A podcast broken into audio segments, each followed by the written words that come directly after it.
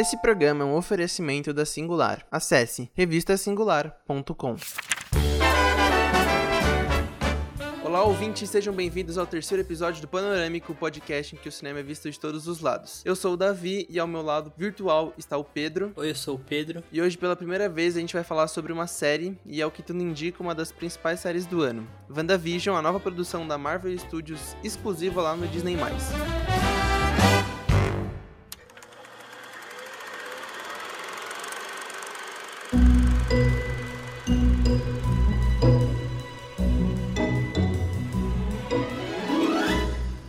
WandaVision, da Marvel Studios, mistura o estilo das sitcoms clássicas com o universo cinematográfico da Marvel e acompanha Wanda Maximoff e o Visão, dois super seres vivendo uma vida ideal no subúrbio, começando a suspeitar que nem tudo é o que parece. Por mais que a série tenha provocado opiniões bem divisivas assim pelas redes, a média dela nas principais plataformas tem sido significativamente alta. E atualmente ela está com 8,2 de 10 no MDB, 81 de aprovação da crítica contra 81 de aprovação do público e a impressionante média de 4,0 estrelas redondas lá no Letterboxd.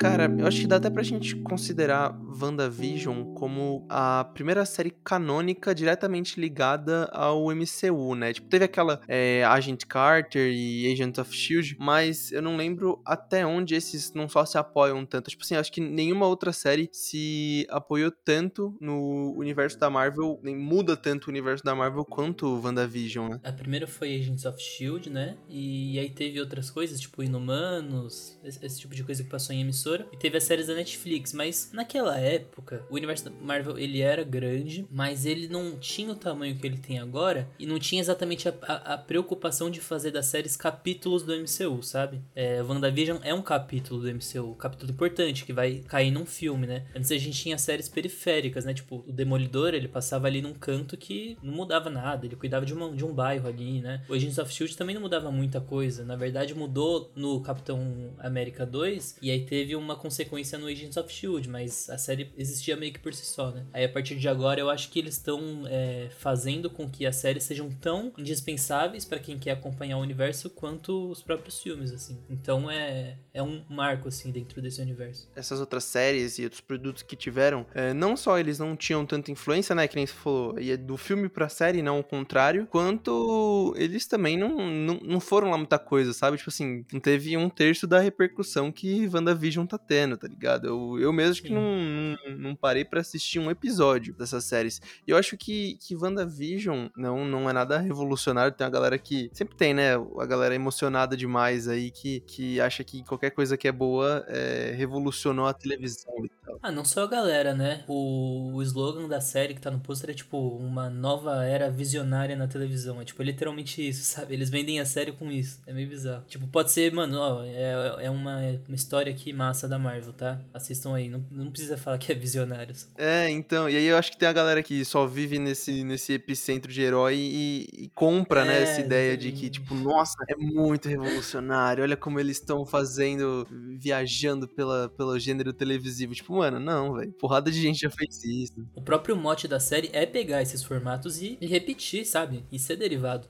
Então, não tem nada exatamente de visionário nisso, né? Então, eu acho interessante analisar a partir dessa ótica, né, cara? Um pezinho um pouco mais no chão. Mas, cara, eu vou te falar que esse aspecto por si só, né, de dar uma brincada aí com a televisão e tal, é uma parte que eu mais, mais curti. É o que eu mais me diverti, sabe? Quando ele usa a própria televisão ali como ferramenta. Eu separo, para mim, a série a uma nos três primeiros episódios e depois, a partir disso, eu, eu não consigo ter essa mesmo apreço pela, pela narrativa, tá ligado? Eu acho que os três primeiros episódios, e até posso estar exagerando um pouco, mas eu acho eles realmente muito bons. É, tem ali um, um, suspense, tipo assim, você tá acompanhando aquela narrativa que você fica, mano, o que que ele quer levar a gente com essa vida suburbana da Wanda e do Visão? E ele vai colocando só algumas coisinhas estranhas aqui ali, eu acho que é muito, muito legal. Eu fiquei completamente Wanda visionado, mas eu acho que depois do quarto episódio, ela desemboca numa corrente de Marvel Studios tão grande que eu não consegui me conectar nem pela metade. Então, eu, eu tive uma sensação muito parecida. Eu, eu gosto principalmente dos dois primeiros eu gostei, o terceiro nem tanto. É, e aí depois eu gostei do quinto, que o, o quinto é o primeiro que começa a mesclar o que tá do lado de dentro e o que tá do lado de fora. E ele também conserva certo mistério e, é, e é um episódio que começa a andar com a personagem da Wanda. Mas eu acho que no comecinho, cara, nos dois primeiros principalmente, porque os dois primeiros também tem esse lance do preto e branco e de uma sitcom mais mega tradicional e tal. E aí você ter elementos esquisitos nesse universo deixa a coisa um pouquinho sinistra, sabe? Tipo assim, parece que tem alguém surtando aqui de fundo, tá meio esquisito isso aqui. E isso pro mistério e pra personagem da Wanda é muito forte, sabe? Você vê aquilo, sabendo que tem algum, alguma ligação com o trauma dela e com alguma coisa de ruim que ela fez, fica da hora. A partir do momento que a série vai desarmando esse mistério e ela desarma de um jeito muito didático, aí eu também concordo muito que, tipo, perde a mão, cara. Perde a mão visualmente, perde a mão em termos dos personagens mesmo. E realmente, assim, eu, eu acho que no, acabou no final não entregando, assim. Fiquei com uma sensação de, de um potencial meio desperdiçado. Sim, eu, eu acho que grande parte disso é porque acho que a própria Marvel, ela não, não confia muito que o público pode entender, sabe? Tem esse clima meio estranho, que nem se for. Tem umas paradas que fica até meio bizarro, aquela cena no final do primeiro episódio que a, a esposa do chefe do Visão começa a ficar perguntando lá para eles quando eles se casaram, se eles vão ter filho, essas coisas, tipo, vai dando um, um tom bizarro. E isso que, que dá o, o molho pra série. Isso que, que deixa ela interessante. Só que eles dão três episódios disso, né? O terceiro é, é, tem um pouco mais já. Ele já começa a entrar, né, nessa torrente, tanto que o final é um baita de um cliffhanger. Ele começa a entrar nessa parada. Só que aí depois ele fala assim: caso você não tenha entendido, eu vou te explicar tudo agora olha, a Wanda, ela tava muito triste que o Visão ficou, entendeu? E aí ele vai colocando, ele, isso me brocha demais, velho. E aí, tipo, eu tava curtindo esse, esse lance até meio, meio clichêzão de é, afundar mesmo na série, sabe? Afundar mesmo no, no estilo narrativo de cada década e tal. Eu acho isso engraçado, acho divertido e tal. Só que, do nada, a série abandona essa originalidade, entre aspas, e ela começa a aparecer Guerra Civil, tá ligado? Aqueles planos sim cinza, os caras em centro militar, do nada, tá ligado? Isso, isso me deixou muito chateado, porque eu tava curtindo tanto aquele universo, sabe? Eu acho que ela funciona muito bem, mas ela peca exatamente quando ela fica tentando se encaixar nesse universo Marvel. É, essa parte, assim, do, do lado de fora é, é bem genérica, assim, genérica pra não dizer desleixada, porque tem coisas ali, cara, aquele personagem do Hayward, pô, é muito ruim, sabe? Tem aquele lance do, do vilão que é incompetente, que consegue fazer nada, e, tipo, você não entende direito o que, que ele tá fazendo, sabe? Qual que é o plano dele, por que, que ele quer incriminar a Wanda. Eu não entendi nada, sabe? E parece que tem uma coisa ali dele ter um ódio contra supers, né? Só que não é exatamente explorado e tal. E acaba ficando meio fraco, assim. Sobre essa questão de que você falou, né? Da, da Wanda ser essa, essa personagem que, ah, o Visão morreu e tal, e a série ficar explicando. Eu tava esperando, cara, que eles fossem me dar alguma coisa de mais substância em relação a isso. Porque que o Visão morreu e que ela tem vários traumas e que os pais dela morreram e tudo mais, você já sabe, você, eu, eu, já sei disso, né? E o que eu tava esperando era justamente da série pegar isso, desenvolver essa personagem para fazer ela ir para outro lugar. Ela de fato vai para outro lugar. Só que não tem nenhuma cena realmente forte que dê mais camada para ela, sabe? Ela ainda ficou muito naquela base daquela personagem que simplesmente sofreu, sabe? Sofreu por uns traumas e, e é isso. Então, o que você sabe sobre a Wanda? Que ela tá de luto. Só isso, não sabe mais nada sobre ela, sabe? Então isso é um problema. E, e assim, o jeito que os, os, que os caras filmam certas coisas também é muito muito ruim, sabe? Pô, mano, a cena que ela é criancinha ali naquele apartamento que os, o, Nossa, o apartamento explode, pô, a cena é muito ruim, sabe? Os caras fizeram de qualquer jeito ali, não, não, não tem nada ali, por nada mesmo. Isso assim, é o design da Agatha, o covil da Agatha, certas coisinhas assim, certos set pieces e, e, o próprio lado de fora do domo inteiro também, é tudo feito de uma forma muito precária, sabe? Um negócio meio Marvel assim que eu achei que já tava superado, entendeu? Depois de Vingadores Ultimato e de outros filmes aí que foram legais, você pensa que, pô, mano, acho que, pelo menos visualmente, eles estão um pouquinho mais ligados, né? Mas aí volta para aquela coisa meio que feita de qualquer jeito e tal, e incomoda também. Mano, e essa cena que você falou dela criancinha, cara, eu acho que é uma justificativa tão bocó, tá ligado? Pra ela tá vivendo numa televisão. Ah, essa personagem aqui assistia a série, gente. Pra quê, mano? Tipo, todo mundo meio que entende a referência dela tá se colocando na sitcom é, exatamente. pra ter o um modelo de família e tal. Você não precisa fazer a criancinha com um sotaque russo assistindo a, a, a, série, e aí explode tudo na casa dela e só a TV. Tipo assim, cara, é forçar a barra demais, mano. E essa sequência toda, acho que esse episódio eu, eu não curto ele nem um pouco, porque é basicamente a. Eles falando assim, a, a música do Tim Maia me deu motivo, só que versão da Wanda. Tipo, dando motivo pra ela ter feito aquilo, tá ligado? Não precisa disso, velho. E outra, a série começa legal, aí já introduz o Hayward ali, né? Que é um. Vai se tornando um vilão cada vez mais. O, vilão de terno e gravata e tal. E depois ele ainda coloca mais a outra personagem que é a Agatha. Cara, eu sei que é, é foda ficar julgando as paradas pelo que elas não são e tal.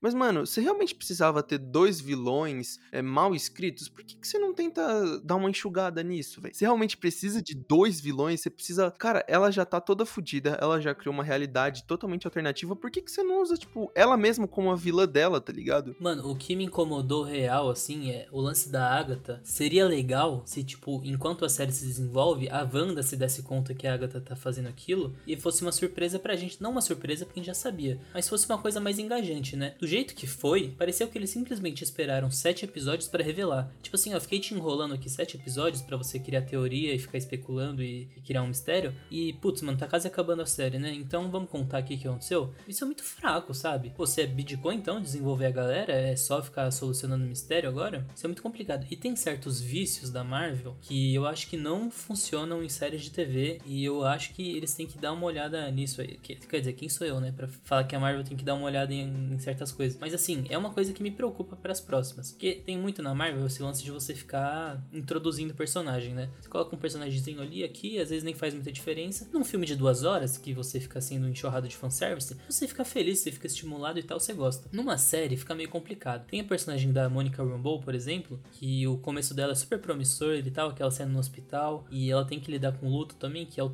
é o grande tema da série. E eu pensei, pô, mano, ela vai ser uma personagem chave para essa série, tá ligado? Porque ela passou por um trauma, a série tá dando um puta espaço para ela, então eu imagino que, tipo, na resolução, ela vai ter uma importância muito grande. O que acontece? No final do, dos episódios, ela fica presa num quarto, o negócio se resolve enquanto ela tá presa, ela sai e acabou. Então, tipo, ela fica meio esquecida, assim, no rolê, do, nos últimos dois episódios, e fica por isso mesmo, tá ligado? Então, esse, esse tipo de coisinha, que acho que a Marvel a, adaptou pra, pra série de TV muito diretamente, isso também é, é complicado. Porque uma série de TV não é um filme de duas horas, cara. Você vai acompanhar aquilo durante um mês, sacou? Mais de um mês. Então você precisa de um pouco mais de substância. E uh, eles ficam tentando priorizar esse, esse fanservice, fica uma parada meio esquisita. Um Frankenstein mal montado, tá ligado? Tem uma, uma hora que o. É, é James Wu, não é? Aquele, aquele carinha do FBI. Eles estão conversando sobre ah, a Wanda ia ter parado o Thanos e não sei o que. Aí o Wu fala assim: Ah, mas a Capitã Marvel também chegou bem perto, hein? Aí a câmera vai e foca na cara da Monica Rambeau, tipo, olha, gente, ele falou da Capitã Marvel, essa personagem aqui é amiga dela. Tipo assim, pra quê, velho? Por que que você tá dando um desvio tão grande, um diálogo que não tem nada a ver só pra falar, ah, essa personagem aqui, hein? Mano, esse tipo de coisa eu não me incomodo porque acho que assim, é o modus operandi da Marvel, sabe? Então isso, isso eu aceito. O problema, mano, é enrolar, tá ligado? Porra, é, é muito ridículo sumir com a personagem nos últimos dois episódios e descobrir que ela tá presa num quarto. E aí, como é que ela sai do quarto? Ela dá um, sei lá, um tapa na cabeça lá do, do Pietro e ela volta. tipo, sério, cara? É essa? Pô, pelo menos finge que você tá me contando uma historinha, né, velho? E o Pietro nem é o Pietro, né? É tipo o moleque que morava na casa do lado, tá ligado? É, sabe? E até uma, uma coisa que eu tava falando, assim. É, eu entendo que tem fã que viaja na teoria e que pensa alto mesmo e que fica maluco. Agora, tem coisas. A, a Marvel não é inocente, cara. O Kevin Feige lá, ele não é inocente. O cara colocar o Pietro no final da série, o Ivan Peters, é óbvio que ele sabia que a galera ia especular que ia rolar o multiverso, porra. É óbvio, tá ligado? É, então, assim, a galera especular em cima daquilo não é culpa dos fãs. A Marvel colocou aquilo porque vai gerar assunto, a série vai ficar meio que em alta durante os episódios. Assim, é você aproveitar o fato de que ela não foi jogada de uma tacada só. É um episódio por semana. E tem várias outras escolhas ali que eles fazem que é para isso. Então, pô, mano, tem muito essa discussão na internet hoje, de tipo, a expectativa do fã, mas eu acho que tira-se um pouco a responsabilidade dos caras que fazem um negócio sim para bombar e para gerar assunto, sabe? É verdade, real. Porque a escolha não podia ser mais tendenciosa do que escolher o Ivan Peters, né? E eu acho que nesse caso específico, com, com o fã, eu fiquei muito frustrado, tá ligado? É. Eu tava 100% na esperança de, caraca, velho, olha o multiverso nascendo aí. As caras, não, esse aqui é o Juquinha, que tava jogando game aqui e a mina controlou ela. Eu fiquei meio puto também, velho. Eu pensei, mano, pô, pelo menos não explica, sabe? Uhum. Deixa lá, mano, não explica. Ligado?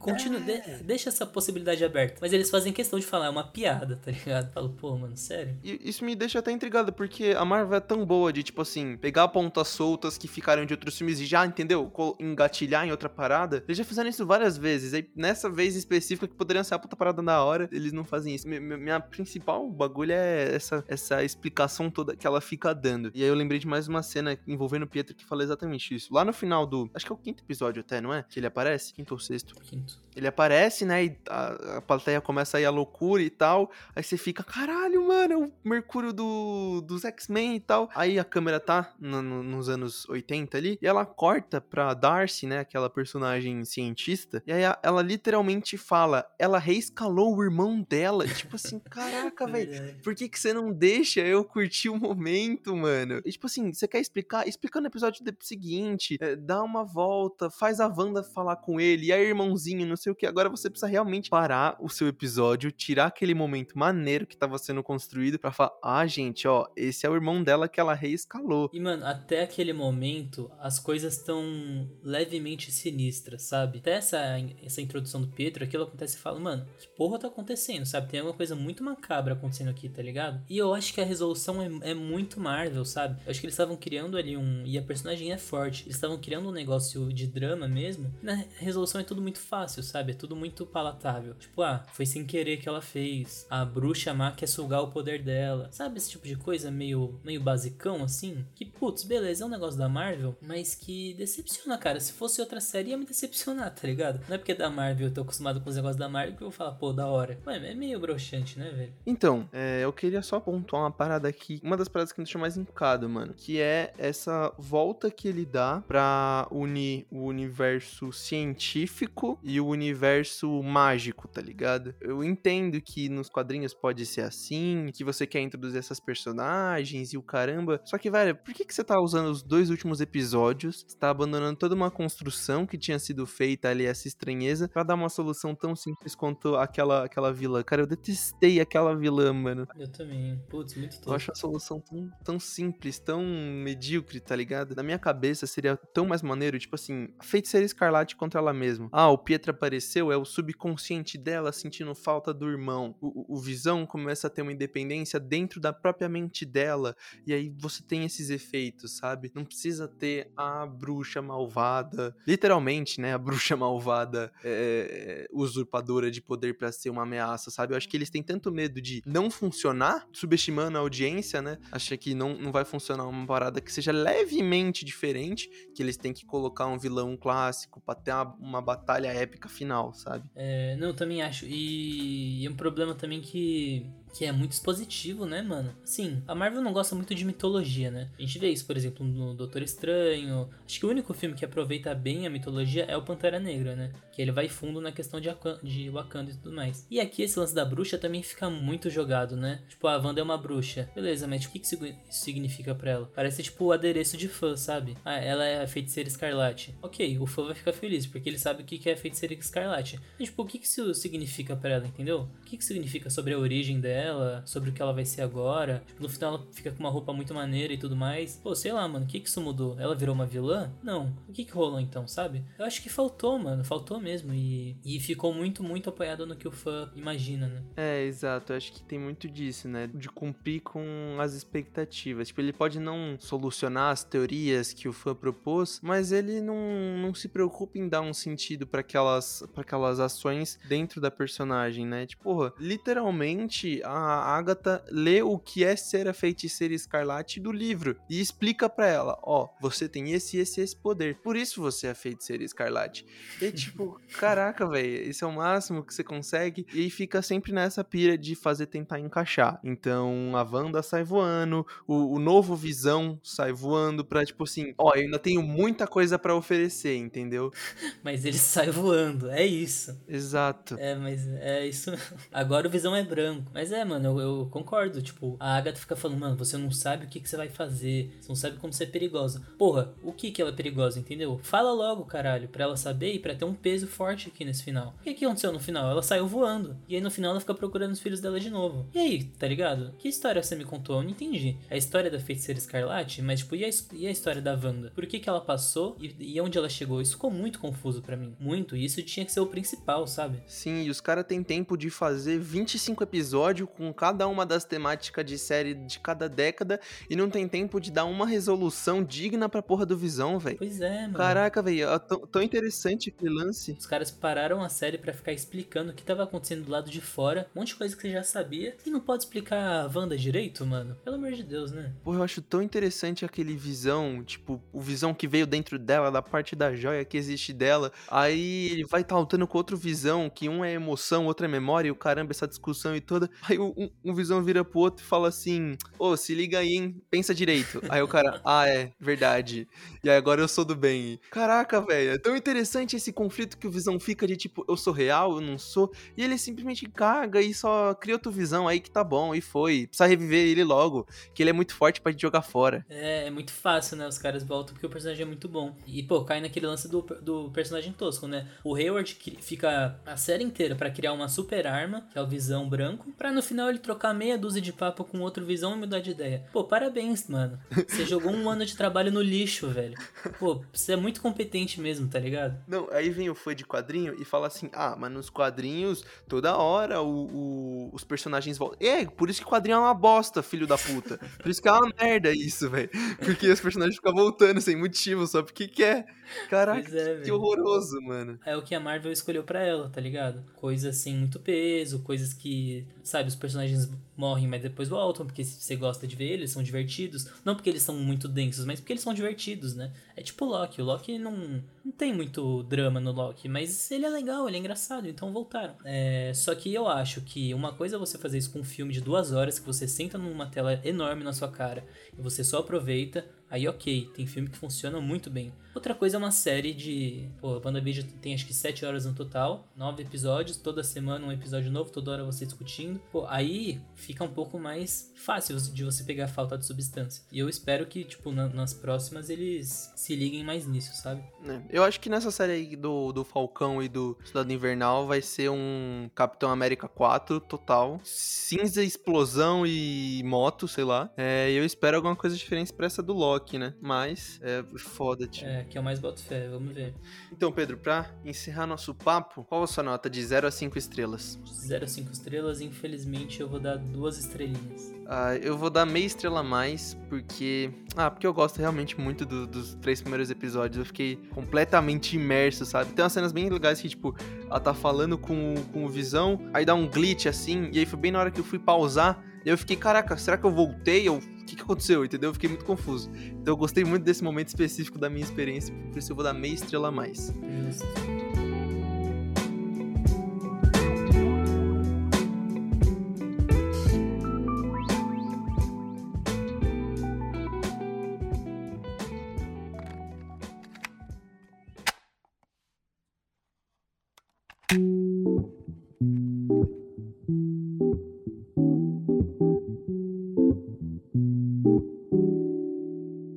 Agora que todo mundo já ficou completamente WandaVisionado, o que mais de bacana você tem para recomendar pra galera? A minha recomendação, já que a questão é séries de quadrinhos, né, séries de herói, e de certa forma WandaVision também discute essa questão do vigilantismo, né, e da, das responsabilidades dos super-heróis, eu vou indicar o Watchmen, que é uma série que eu tô vendo aí agora, eu, eu descobri, literalmente descobri que eu tenho HBO, é, HBO Go de graça, né, porque caso você não saiba, se você tem HBO na sua grade de televisão a cabo, cabo, você pode acessar de graça o HBO Go. Eu descobri isso esse fim de semana. Tipo Telecine. Exatamente. Tô vendo agora, tô achando muito foda, muito foda mesmo e recomendo. Bom, aproveitando que a gente falou sobre uma série de TV que, do seu próprio jeitinho de Chernobyl, reflete sobre o formato televisivo e tal, eu queria recomendar um documentário muito lindo que saiu na Netflix há algum tempo atrás. Want to Be My Neighbor, do Morgan Neville. Ele conta um pouco de um dos maiores ícones da TV americana que ganhou até um filme com Tom Hanks, aquele Um Lindo Dia na Vizinhança, o o Fred Rogers. É, ele ficou tipo 40 ou 50 anos na TV